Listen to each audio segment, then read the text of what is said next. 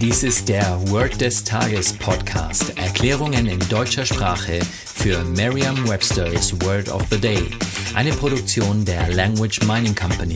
Mehr Informationen unter www.languageminingcompany.com-podcast. Das heutige Word des Tages ist ein Ausdruck mit drei Wörtern. Hit the Books. Geschrieben H-I-T, T-H-E, B-O-O-K. Eine englische Definition ist to study or begin studying very intensely. Eine Übersetzung ins Deutsche ist so viel wie die Bücher wälzen.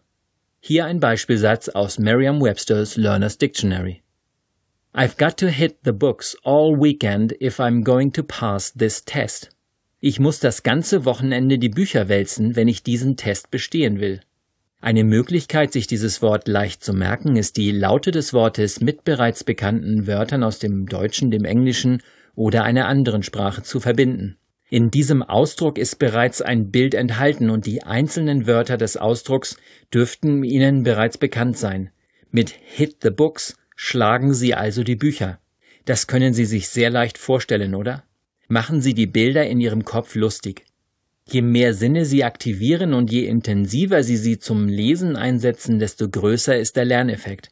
Stellen Sie sich nun vor, wie Sie für einen Test lernen und dabei viele Bücher vor sich haben. Schlagen Sie nun kräftig auf die Bücher ein. Merken Sie, dass mit jedem Schlag etwas Wissen aus den Büchern herauskommt und sich in Ihrem Kopf absetzt? Ist das nicht eine wunderschöne Art zu lernen? Sie müssen einfach nur die Bücher schlagen und schon springt das Wissen auf Ihren Kopf über.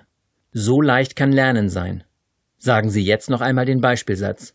I've got to hit the books all weekend if I'm going to pass this test. Vertrauen Sie dabei auf Ihre Vorstellungskraft. Je intensiver Sie sich die Situation vorstellen, desto länger bleibt die Bedeutung des Wortes und des ganzen Satzes in Ihrem Gedächtnis. Das war Word des Tages mit Carsten Peters von der Language Mining Company. Mehr Informationen unter www.languageminingcompany.com-podcast.